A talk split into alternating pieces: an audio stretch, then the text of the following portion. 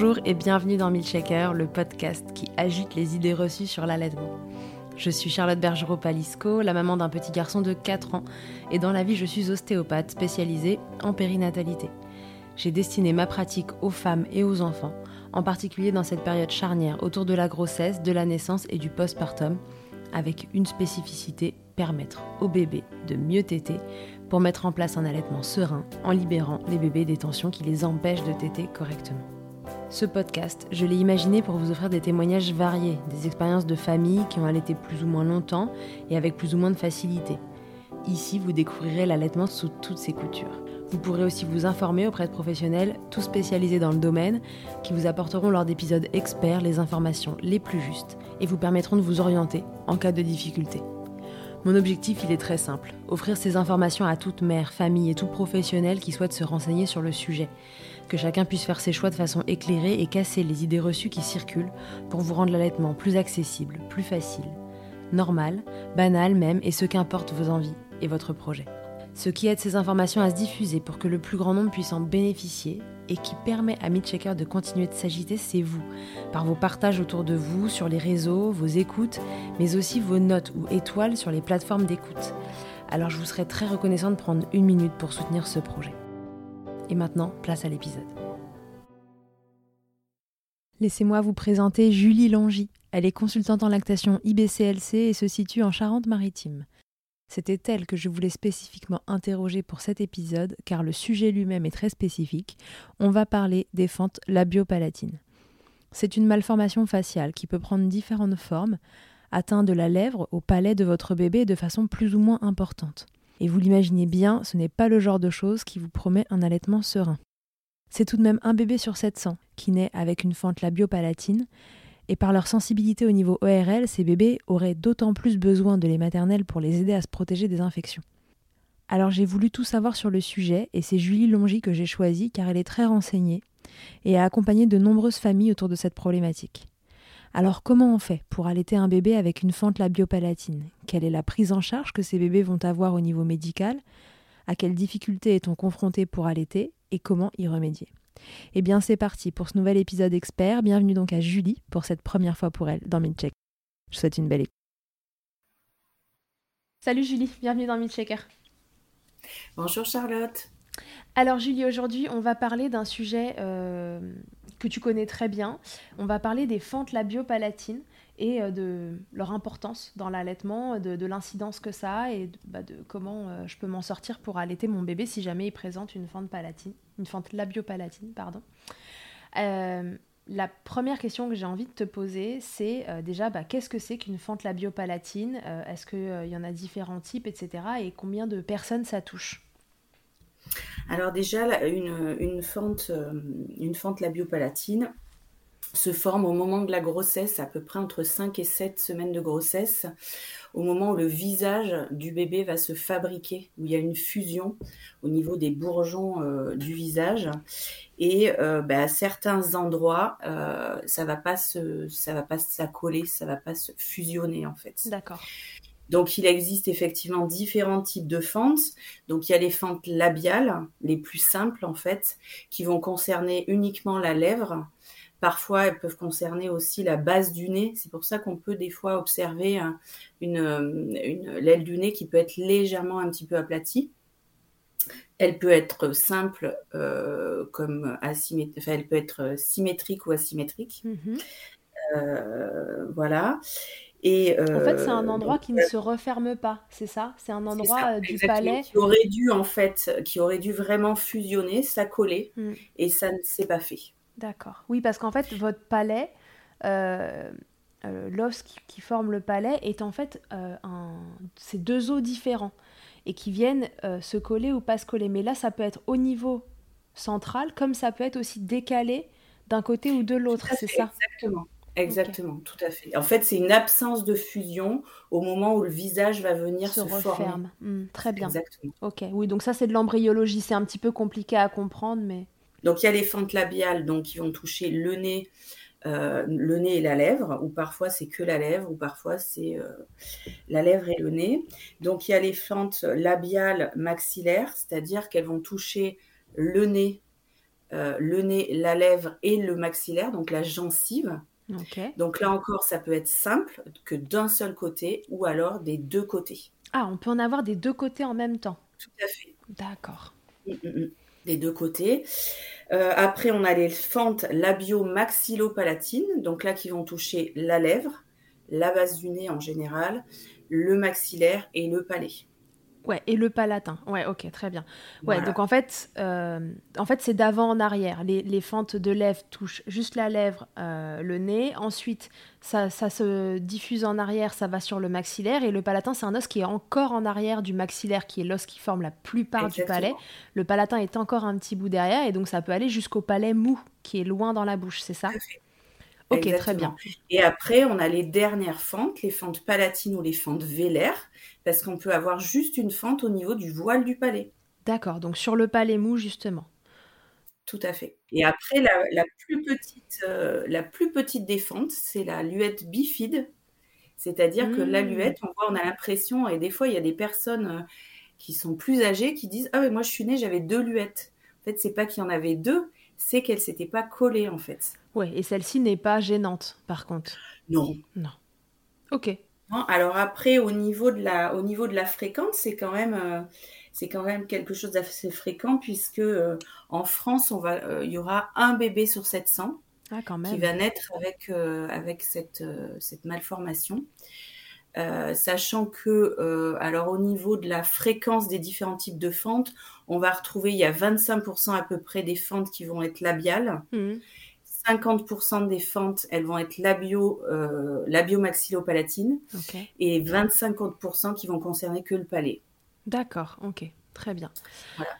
Et après, il y a des petites disparités dans les types de fentes avec garçon ou fille. Ouais, après, on rentre dans des détails euh, hyper, euh, hyper techniques, j'imagine, qui sont peut-être pas indispensables à la compréhension maintenant.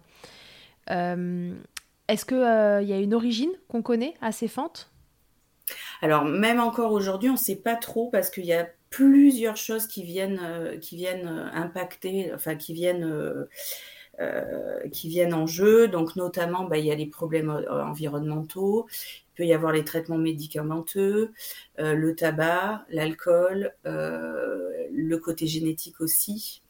Il y a plein plein de choses qui interviennent. Aujourd'hui, on n'a pas réussi à vraiment identifier précisément euh, c'est c'est vraiment plusieurs facteurs. Quoi. Ok, très bien. Ouais, donc c'est difficile à déterminer. Et c'est ça qui peut être un petit peu difficile pour les parents, en fait, pour accepter, accueillir, euh, accueillir la nouvelle, c'est qu'il n'y a pas de, on peut pas identifier. Ouais, de raison. Je Des fois, ça, ça peut être un petit peu compliqué euh, pour l'acceptation, en fait. Ok. Et alors du coup, euh, bon, j'apprends ça pendant la grossesse. J'imagine que ça devient assez rare qu'on l'apprenne à la naissance avec toutes les échos T1, T2, T3. Il y en a encore qu'on apprend à la naissance, notamment celles qui concernent vraiment que le ah, palais, parce qu'on peut pas bien voir. Euh, voilà, c'est rare quand même, mais ça arrive encore un petit peu. Euh, ok. Si je l'apprends pendant ma grossesse et que ben, j'ai un projet d'allaitement. Qu'est-ce que déjà je peux me dire euh, à ce moment-là et qu'est-ce que je peux mettre en place pendant ma grossesse euh, pour me préparer? Alors déjà, ce qui va être intéressant, si effectivement la maman avait un projet d'allaitement, c'est pas de remettre en question son projet d'allaitement, évidemment, euh, même si ce sera forcément un allaitement qui sera un petit peu différent, puisqu'il y aura des problématiques, euh, des problématiques que, euh, qui vont être très spécifiques mm. à, cette, à, cette, à ces bébés-là, en fait, finalement. Mais ça va être de, se préparer à l'allaitement pour justement être beaucoup plus à l'aise à l'arrivée du bébé et maîtriser un petit peu plus le démarrage d'allaitement. D'accord même s'il y a encore euh, des professionnels qui euh, déconseillent un petit peu l'allaitement parce que ça va nécessiter euh, beaucoup d'adaptation, ça va être un allaitement un petit peu différent. Et des fois, ben, les mamans sont un peu découragées parce qu'elles disent, oh là là, avec les, avec les interventions, ça va être compliqué, tu vas être fatiguée, etc. Euh, l'allaitement encore plus, euh, alors pour tous les bébés, l'allaitement est formidable, mais encore plus pour ces bébés-là qui peuvent être un petit peu plus sensibles aux pathologies de la sphère ORL du fait du fonctionnement. D'accord. Euh, donc ils sont sujets à plus d'otite, plus de rhinite, de choses comme ça. Oui. Donc il y a une raison supplémentaire à, allaiter, les allaiter. enfants. Quoi. Ouais. je comprends. Donc, ben, ça va être de consulter une consultante. Hein. Bah oui, tout simplement. Est-ce que vous êtes toutes formées aux histoires de fentes palatines alors, il n'y a pas de formation. La, thématique des fentes labiopalatines, c'est quelque chose qu'on voit un petit peu en formation de base. Mais après, comme plein de professionnels des maternités, il y a beaucoup de professionnels qui n'ont jamais vu d'enfants avec euh, cette problématique-là. Donc, ben, comme toute euh, nouveauté, des fois, on peut être un petit peu moins à l'aise avec le sujet. Euh, après, ben, lorsqu'on est moins à l'aise avec ce sujet, on peut proposer aux parents d'aller consulter des consultantes qui sont, euh, qui sont plus à l'aise avec la thématique et qui sont à même d'aider, d'accompagner les parents. oui, et puis quitte à avoir deux personnes euh, sur le sujet. Exactement. Une personne en physique, par exemple. Moi, j'ai des fois des mamans, je pense à une maman en particulier en Bretagne. Mmh. Elle a sa consultante en physique en Bretagne. Et euh, pour certaines, pour cette problématique-là, on s'est vu en visio. Donc il y a des choses qui peuvent tout à fait euh, euh, s'organiser. voilà. Le tout, c'est que si effectivement la consultante se sent pas à l'aise avec la avec avec la thématique, faut pas qu'elle hésite à orienter. oui, il faut référer, bien sûr. À orienter. Mm. Ok, donc quelles conséquences ça va avoir bah, sur la succion du coup de mon bébé et sur l'allaitement quand mon bébé présente une fente labiopalatine alors déjà, par rapport euh, les, fentes qui vont poser presque le moins de problèmes, ça va être les fentes labiales. Hein. Euh, parce que euh, même si l'étanchéité va pas être à 100% au niveau de la prise du sein, globalement, ils se débrouillent hyper bien les bébés, donc voilà, ça va pas trop poser de problème. Pareil pour un bébé qui va avoir une luette bifide ou même une petite fente sur le voile, c'est grosso modo, c'est pas ces bébés-là qui vont poser souci. Euh, ce qui va être un petit peu délicat, c'est quand il y a atteinte au niveau de la gencive, au niveau du maxillaire, au niveau de la lèvre et au niveau du palais. Mmh. Parce que là, on va avoir un défaut déjà de, au niveau de la prise du sein, du maintien en bouche. Mmh.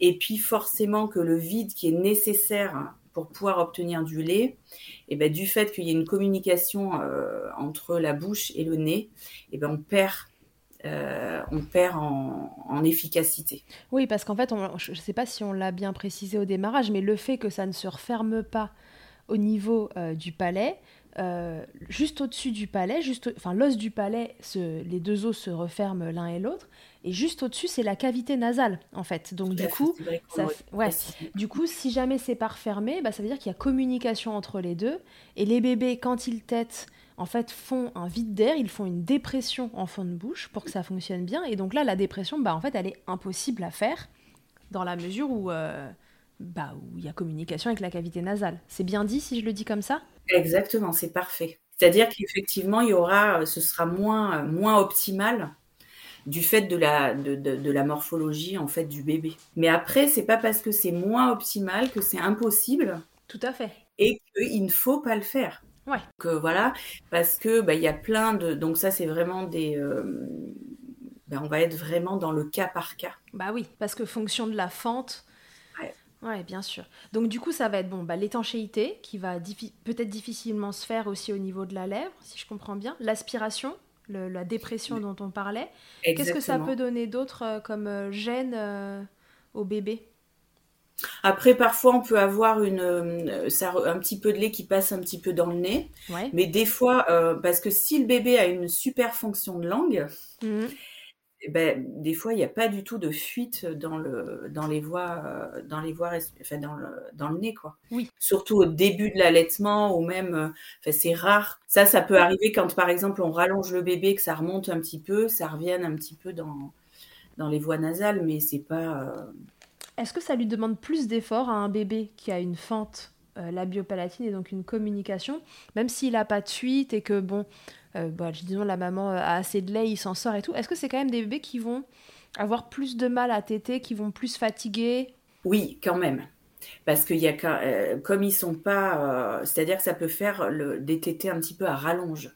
Hmm. C'est pour ça que l'idée derrière est de voir quelqu'un en amont pour préparer cet allaitement, avoir euh, le bon matériel. Je pense notamment à un tire-lait C'est-à-dire que la maman, elle peut déjà réserver son tirelet, elle part à la maternité avec son tirelet sous le bras pour pouvoir être opérationnelle dès le départ.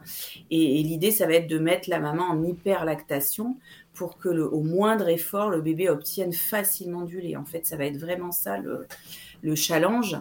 Euh, c'est de trouver en fait une position d'allaitement, une posture dans l'allaitement qui permette au bébé d'obtenir tout le lait dont il a besoin en moins d'efforts possible. D'accord, oui, parce que de toute façon, le fait de ne pas pouvoir faire cette dépression va quand même le rendre moins efficace. C'est-à-dire qu'on peut avoir une belle fonction de langue, mais le fait de, de, ne pas pouvoir faire la dépression en arrière, en fond de bouche, ça va le rendre moins efficace. Donc de l'autre côté, comme on sait que Assution pas très efficace, on a en général des lactations qui tombent un petit peu. Alors on va lancer la maman de l'autre côté, voilà, sur une grosse lactation pour compenser ça. Ok. Et puis avec, eh ben, euh, on, on, peut parler aussi de la compression du sein qui aide vraiment, vraiment mm. justement les bébés qui ont des petits succion à là encore. C'est-à-dire que ça permet vraiment aux bébés d'obtenir facilement du lait. Quoi. Et ça, c'est hyper important parce que ces premières tétées, ces premières semaines, euh, la mère, elle a besoin de, prendre confiance en elle, peut-être même encore plus mm. que dans une situation d'allaitement classique, puisque bah, il y a la peur aussi des interventions, il y a, y a tout un contexte émotionnel qui est un petit peu différent. Et puis, euh, et puis le contexte aussi de naissance, hein, tout simplement. Euh, il y a tout un, contexte qui, est qui peut être particulier autour de l'arrivée du bébé. Euh, donc l'idée, c'est vraiment que dès le départ, la maman, elle puisse avoir les bonnes infos pour se mettre dans une bonne position et démarrer des tétés dès le départ très, euh, très facilement pour que la suite soit aussi facile.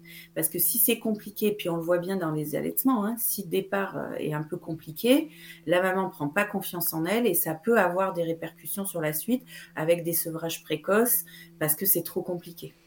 Oui, euh, on reste, disons que voilà, on a un bébé qui a une difficulté en plus, mais que l'allaitement reste ce qu'il est et qu'on peut avoir bah, d'autres problèmes surajoutés à la fente la biopalatine en fait. Donc euh, ça, c'est un allaitement qui doit démarrer comme les autres, où la maman elle a besoin de prendre confiance en elle, etc. Mais euh, plus plus parce que là on a un bébé qui en face, on le sait, sera moins efficace qu'un autre. Mmh, tout à fait.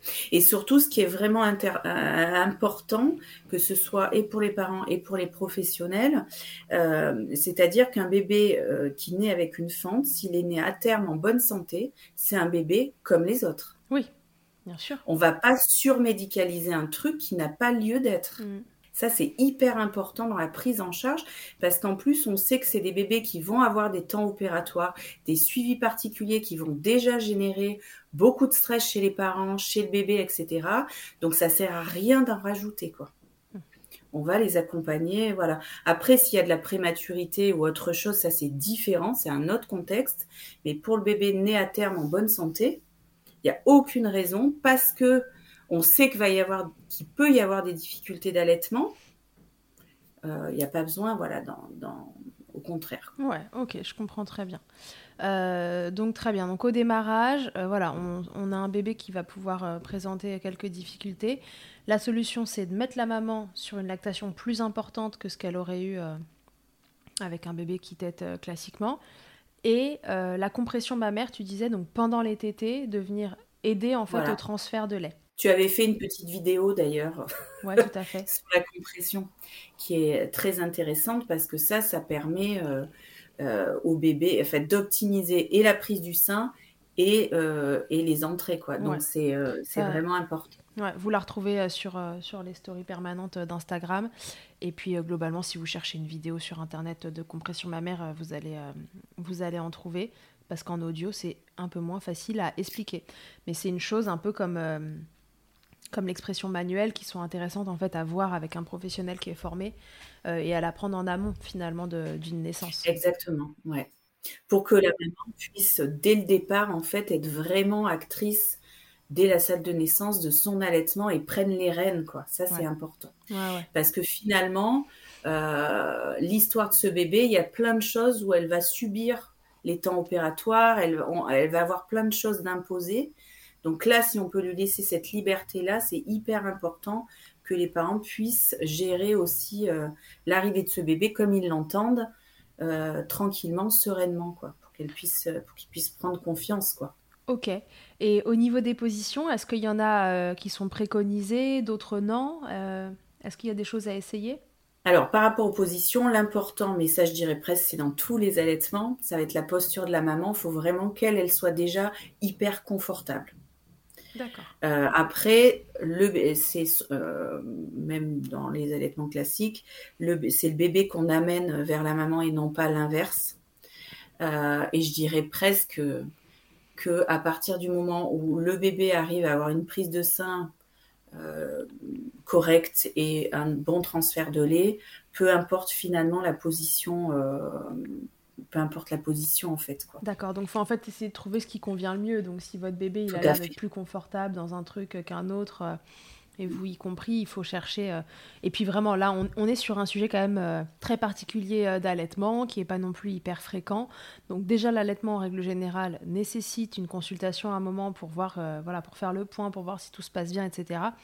Là, il me semble quand même assez indispensable que vous ayez un suivi avec un professionnel à côté qui puisse vous aider bah, justement à trouver cette position de confort si vous la trouvez pas spontanément qui puisse vous montrer la compression mammaire, qui puisse voilà, euh, mm. refaire le point sur tout ça et vous accompagner parce que c'est une lactation qu'il va falloir surveiller aussi pour être sûr qu'elle soit suffisante. Enfin, ça fait un peu trop de sujets. Comme je dis toujours, quand les sujets s'empilent, euh, restez pas seul dans votre coin euh, avec un podcast à écouter. Là, il faut que, il faut que vous ayez quelqu'un qui s'adapte à votre situation particulière.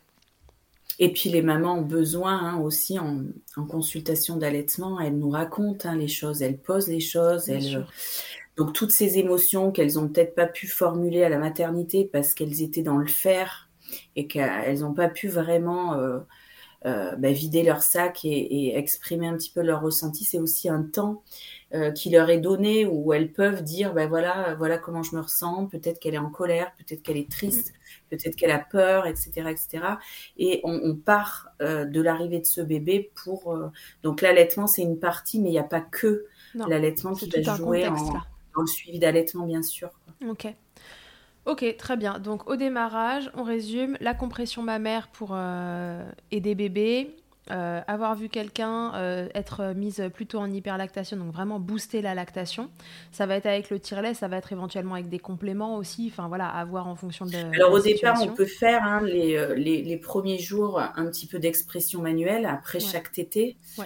Euh, parce qu'on sait hein, que ça, ça, ça, lance fort les lactations, donc ça c'est vraiment chouette.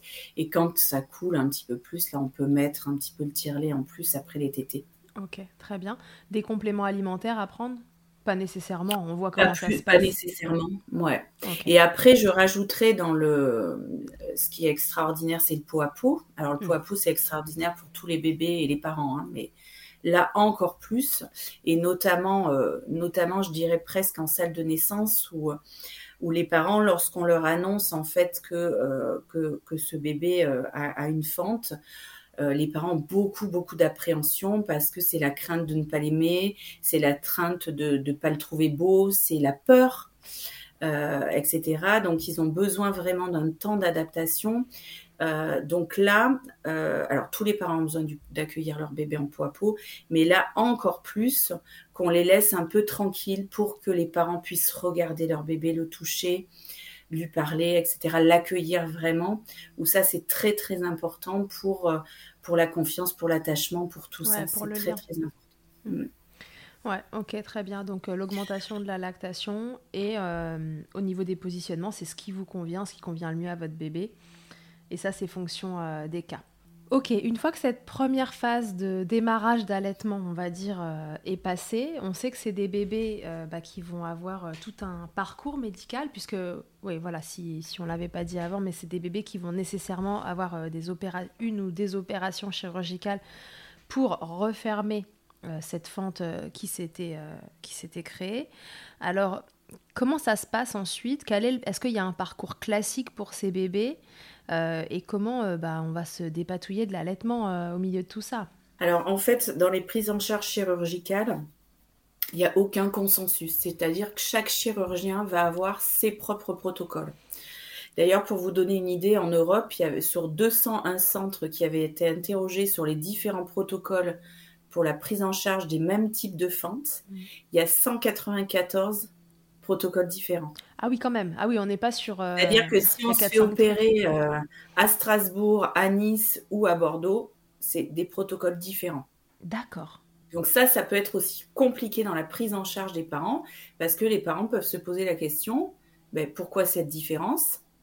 Est-ce qu'il y en a un mieux que l'autre? Donc ça aussi, c'est des fois très différent. Bien sûr. Euh, donc des fois, on fait en fonction euh, du CHU euh, de notre région, mais des fois, il y a des mamans qui traversent la France parce que justement, il y a des temps opératoires qui peuvent être plus tôt, notamment, je pense, au niveau de la lèvre. Donc nous, dans le secteur, les bébés sont opérés sur le CHU de Poitiers mhm. et euh, le pédiatre, enfin le chirurgien pédiatrique, il opère très très tôt au niveau de la lèvre. Sur d'autres centres, ben, l'intervention de la lèvre, elle peut se faire à trois mois à six mois. Donc il y a des parents qui ont besoin de réparer la lèvre vite pour un point de vue émotionnel, pour l'attachement, pour pouvoir sortir euh, à l'extérieur par rapport au regard de, de l'autre en fait. Et ça, ça peut être très compliqué euh, d'accepter euh, de sortir avec un bébé qui n'a pas eu d'intervention au niveau de la lèvre. Ça, c'est très dur pour les parents euh, de présenter leur bébé, etc. Donc, des fois, les parents, ils vont préférer choisir un protocole où l'intervention va être rapide au niveau de la lèvre. Hmm. Donc, donc voilà. Le tout, l'important, il n'y a pas de meilleur protocole. L'important, c'est d'être à l'aise avec son chirurgien, puisque c'est un médecin qu'on va voir de la naissance jusqu'à jusqu'aux 25 ans de l'enfant, voire plus. Oui. Euh, donc il faut avoir confiance en lui. Il faut se sentir complètement à l'aise avec les différents temps opératoires, comprendre un petit peu euh, ce qu'il propose, etc. On a le droit d'aller voir pendant la grossesse différents chirurgiens pour prendre des informations. Euh, on n'est pas obligé, enfin il n'y a rien qui oblige d'aller se faire opérer dans le centre euh, à côté, de référence de la région. Hein. c'est pas voilà. Donc ça c'est vraiment déjà une, première chose d'être vraiment hyper à l'aise avec ça. Parce qu'en fait c'est quoi qu'il arrive des opérations qui se passent en plusieurs fois? Alors j'imagine que si c'est par exemple juste la lèvre. Si c'est juste la lèvre, ça peut être en une fois, j'imagine. Euh, mais sinon, c'est toujours en plusieurs temps. Toujours. En général, par exemple, pour reprendre le protocole euh, de Poitiers que je connais bien, euh, bah, va y avoir un premier temps presque dans la première semaine de vie où on va réparer la lèvre. Vers six mois, six, sept mois, on va réparer le palais. Euh, après, euh, entre, on va dire, 12 et, et 3 ans, en fonction de l'enfant et toujours pareil des différents types de fentes, on peut euh, reprendre des choses au niveau de l'esthétique, par mhm. exemple, au niveau d'une cicatrice, au niveau de l'aile du nez. Euh, vers 4-5 ans, on peut avoir aussi, s'il y a besoin, une greffe osseuse aussi. Euh, et après, au fil du temps, en fait, ça va dépendre aussi de comment réagit l'enfant par rapport à la fonctionnalité de sa bouche, de la respiration, du voile, de la déglutition, de tout ça, quoi. Ça va vraiment dépendre euh, de aussi, hein, parce que là on parle d'allaitement, mais après euh, il peut y avoir évidemment des conséquences au niveau de la diversification alimentaire, euh, de l'apprentissage des solides avec l'introduction des morceaux, etc. Enfin, il y a tout. donc en fait, tout va dépendre un petit peu de comment évolue l'enfant et et donc évidemment, c'est une prise en charge qui est pluridisciplinaire, hein, puisque va y avoir des ORL dans la boucle, des orthophonistes euh, pour rééduquer, euh, des orthodontistes après euh, dans la. Voilà, il peut y avoir vraiment. Ouais, mais puisqu'on y est, parlons de des éventuelles conséquences à plus long terme ouais, de, de ces fentes labiopalatines. Qu'est-ce que ça peut engendrer chez, chez ces bébés et enfants qui grandissent et adultes? Ben souvent là, donc on parlait de l'orthodontie, souvent comme euh, ben, le palais va, va, être cicatriciel, donc souvent c'est des palais qui ne grandissent pas suffisamment, donc on va venir travailler un petit peu euh, la croissance de ce palais. Euh, donc souvent ils ont un articulé inversé, c'est-à-dire que le, le, le, palais, normalement on a notre, quand on ferme la bouche, on a nos dents qui passent par-dessus celles des, dents du, maxillaire inférieur. Et bien souvent, c'est l'inverse du fait de cette euh, croissance qui s'est pas fait correctement. Donc voilà, donc on va venir travailler, euh, travailler ça, on va travailler l'alignement des dents, on, peut travailler euh, la fonctionnalité de la langue, le voile aussi, les, orthophonistes, elles travaillent beaucoup le voile, la déglutition, toutes ces choses-là. et évidemment, la, la, parole. Parce qu'on peut avoir des, c'est des personnes qui peuvent nasonner un petit peu. Et oui. Du fait qu'il y ait une. Bah oui, une communication. Tout à fait. Ouais, tout à fait. Donc du coup, au niveau orthodontie, au niveau langage, phonation, qu'est-ce qu'il peut y avoir d'autre? Alors bébé dans la diversification, tu nous disais juste avant? Oui, parce que ça peut être des bébés qui ont du mal, qui ont un petit peu une sensibilité euh, du fait des tissus un petit peu cicatriciels au niveau du palais. Mhm. Euh, donc, euh, il peut y avoir aussi des problématiques. Ok. D'autres conséquences à terme ou pas? Non, en général, tout va, après, avec le temps, ouais. Et après, des fois, il y a des, il y a des ados, parce que des fois, dans les interventions, ils laissent, ils laissent un petit un espace en fait des fois c'est pas ressoudé complètement ou des fois il y a des cicatrices qui peuvent lâcher un petit peu. Mhm. donc des fois il peut y avoir des petites choses comme ça et des fois des enfants qui se retrouvent avec des fuites euh, dans le nez quoi. D'accord ok.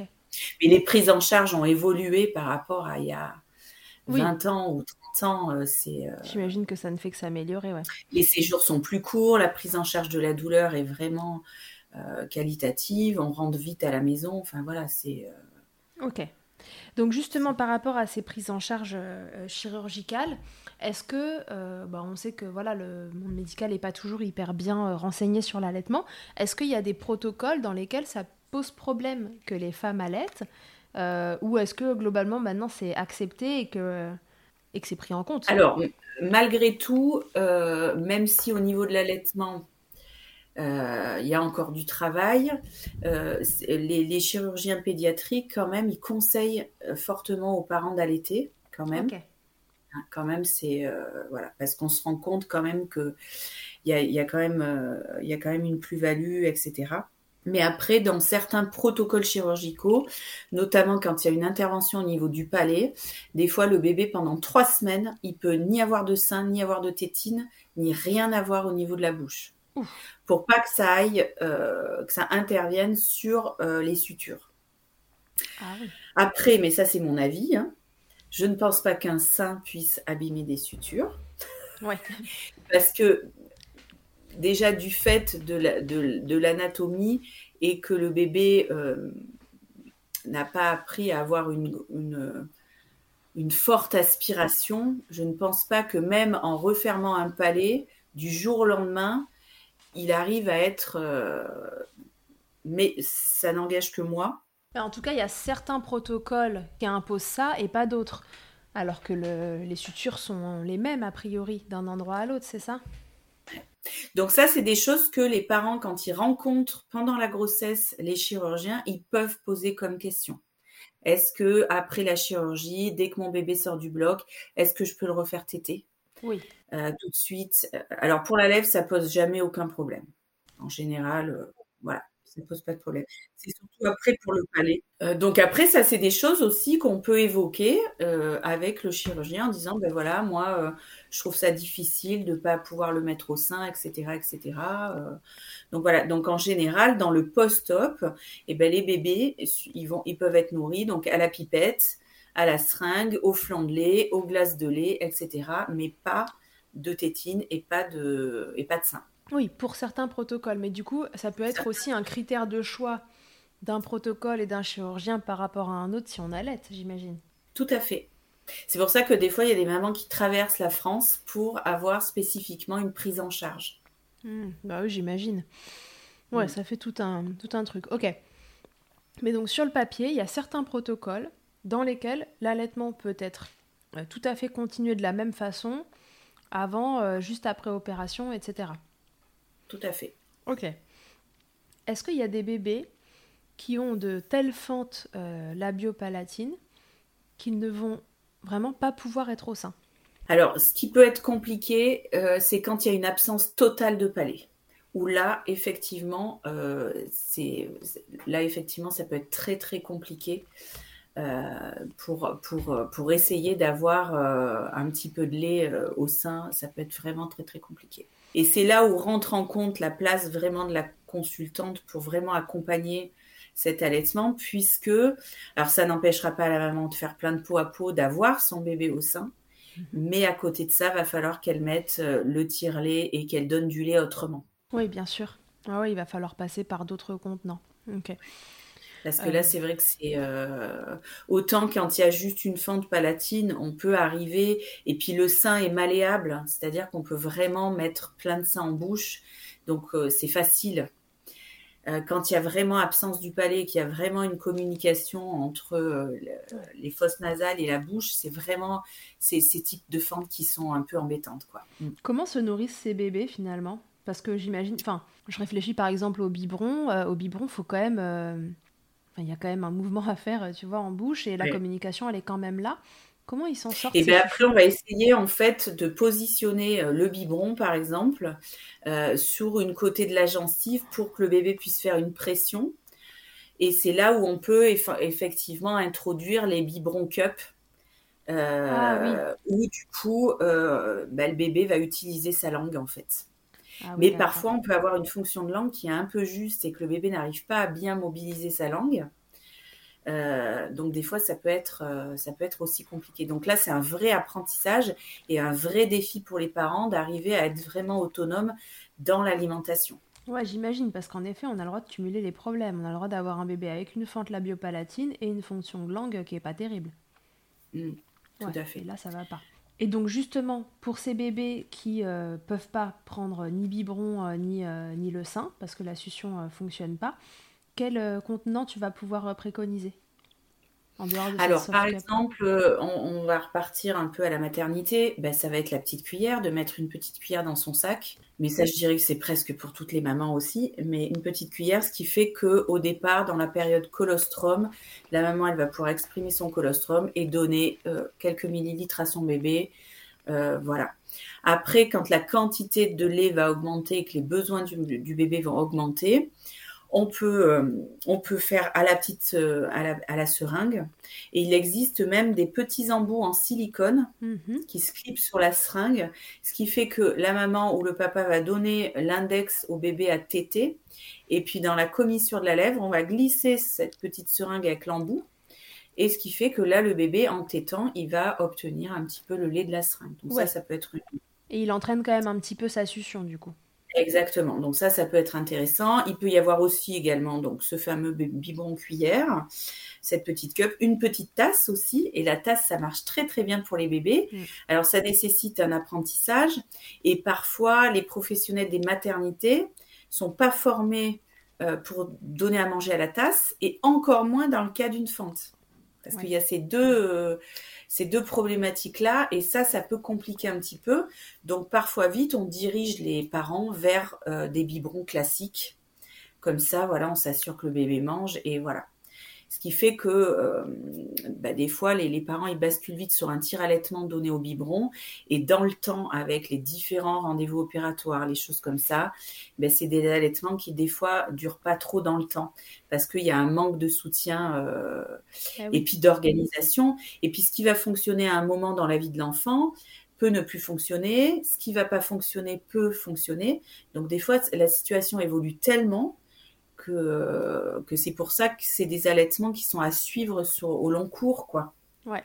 Donc tu parlais de la seringue là avec le petit embout le long du doigt, ce qui reviendrait à faire du dalle au doigt aussi, en fait, c'est ça? Aussi. Ouais. Tout à fait. Ok, c'est la même chose.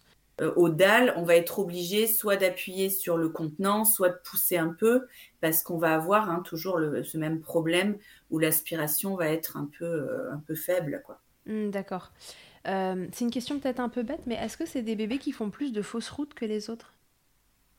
Pas forcément. Non, parce que c'est vraiment une question de communication avec le nez, mais en termes de déglutition, c'est une autre affaire. Pas forcément, parce que le bébé, il peut très bien avoir une fente et une super déglutition, parce que finalement, sa langue, elle, elle, fonctionne, euh, elle fonctionne bien. quoi. Ok, très bien. D'accord. Euh, en post-opératoire, j'imagine que c'est des bébés qui ont, qui ont des douleurs, etc. Enfin, qui ont subi une anesthésie générale, etc. Est-ce qu'il y a des, des choses euh, à, faire, à suivre quand on allait euh, pour, pour accompagner ce bébé? Alors déjà les études euh, sur le sujet par rapport à l'allaitement, on sait que des bébés allaités lors d'une intervention, pas spécifiquement les fentes, ça va faire des séjours plus courts parce que c'est des bébés qui vont être moins douloureux aussi. Euh, donc on va faire aussi pas mal de pot à pot, faut pas hésiter quoi. Et, euh, le pot à pot, on n'a pas à demander l'autorisation, c'est-à-dire qu'on peut prendre son bébé et on le met en pot à pot, hein. on s'installe, etc., etc. Hein. Ça faut pas hésiter. Puis même si les équipes le proposent pas, on peut dire à l'équipe voilà moi j'aimerais faire du pot à pot, puisque le pot à pot, on sait que ça diminue la douleur aussi chez le chez le bébé. Donc en post-op, c'est formidable. Euh, ça permet tout le monde d'être euh, d'être ensemble, d'être rassuré, de faire redescendre un petit peu le stress et de venir remettre un petit peu d'ocytocine, un peu de cocooning. Dès que la réalimentation est possible, eh ben on peut, on va essayer évidemment les mises au sein. Et puis euh, pour lorsqu'on a des cicatrices au niveau de la bouche, ça va être bien plus apaisant et rassurant un sein tout chaud avec l'odeur du lait qu'on connaît, etc que quelque chose en caoutchouc, etc. Donc, euh, ça va vraiment avoir son importance aussi. Et puis, les séjours sont vraiment relativement courts, hein. c'est-à-dire que rapidement, à partir du, du, moment où le bébé se réalimente, qu'il n'est pas douloureux, hop, on peut rentrer. Hein. Ouais, on rentre à la maison. Donc ça, c'est important aussi de ne pas passer euh, euh, longtemps, surtout quand il y a d'autres d'autres enfants à la maison. On est mieux chez soi, quoi. Et après, pour rebondir aussi euh, tout à l'heure par rapport à ce passage de lait dans les, euh, dans les fosses nasales, mhm. euh, l'avantage que ce soit du lait maternel, c'est que c'est pas du tout irritant. Donc même s'il y a un peu de lait qui vient, qui vient dans le nez, et eh ben c'est ok. Hein. On fait même des lavages de nez au lait maternel. C'est ce que j'allais dire. ouais. c'est vraiment pas un souci cette histoire de, de, fuite. Non, c'est juste impressionnant et c'est enfin fait. Même sans histoire de fente palatine, je pense que on a tout eu à un moment un bébé euh, qui ressort euh, sur un petit reflux du lait par le nez. Bon, c'est pas, c'est jamais agréable à regarder, mais en fait c'est pas grave quoi. Une, fois que c'est sorti d'ailleurs, euh, c'est bon. Et, mm. et, en effet, le lait maternel, mieux vaut avoir du lait maternel que du lait de vache dans le nez quoi finalement. Ok, si jamais il y a des mamans qui ont besoin de, de, soutien, d'accompagnement, vers quoi elles peuvent se tourner? Est-ce qu'il y a des groupes? Euh, qui parlent de ces sujets-là et qui pourront être des retours d'expérience pour elles Est-ce qu'il y a des associations? Enfin, Vers quoi elles peuvent se tourner si elles ont envie d'échanger? Parce que ce n'est pas toujours le cas de tout le monde, mais si elles ont besoin d'avoir des, des, témoignages similaires. Alors oui, effectivement, il y a des groupes sur Facebook euh, où les parents peuvent échanger, témoigner, partager des expériences. Euh, des différents protocoles aussi mhm. euh, entre eux. Et il y a également aussi des associations pour les professionnels, euh, notamment je pense à Tête Coup. où ça va être toutes les problématiques autour de la tête et du cou, et les fentes, la biopalatine en font partie. Donc là, il peut y avoir des infos qui sont qui peuvent être intéressantes, et je pense même qu'ils doivent faire de la formation ou. ok. Voilà. D'accord.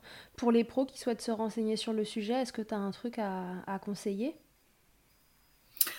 Alors c'est un sujet qui n'est pas forcément euh, très courant euh, dans, les, euh, dans, les, dans les formations, mhm. mais je pense qu'on doit en trouver. on doit en trouver. Il me semblait que Véronique Darmanja l'année dernière avait fait une thématique un module de formation à ce sujet. Et j'y travaille.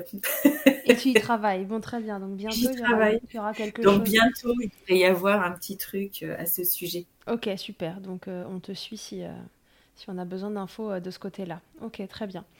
Est-ce qu'on s'est tout dit, tu penses, Julie, sur, sur les fentes labiopalatines et comment les accompagner? On se rend bien compte que ça va être du cas par cas et que voilà, là, on essaie juste d'avoir la compréhension de, de ce que c'est, des éventuelles conséquences et de comment, euh, dans les grandes lignes, on va, on va l'accompagner. Mais, euh, mais voilà, l'importance de se faire accompagner derrière. Mais est-ce que tu penses que là, on, on s'est dit le, ce qui était important pour que les mamans comprennent? Oui, on a déjà dit pas mal d'informations.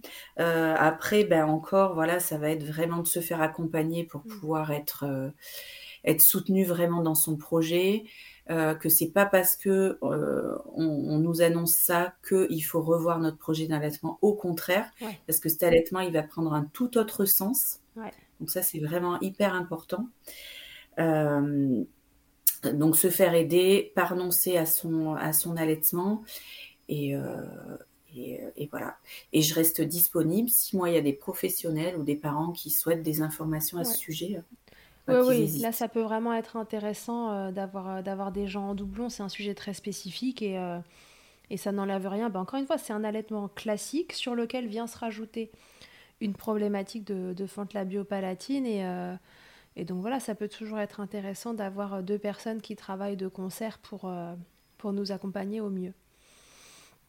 Ok, très bien. Bah écoute, super. Merci beaucoup de nous avoir donné toutes ces infos sur, sur les fentes labiopalatines c'est un sujet euh, voilà, qui, qui est pas évident, mais qui est quand même assez fréquent hein, finalement. Donc, euh, donc euh, c'est, c'est à prendre quand même en compte.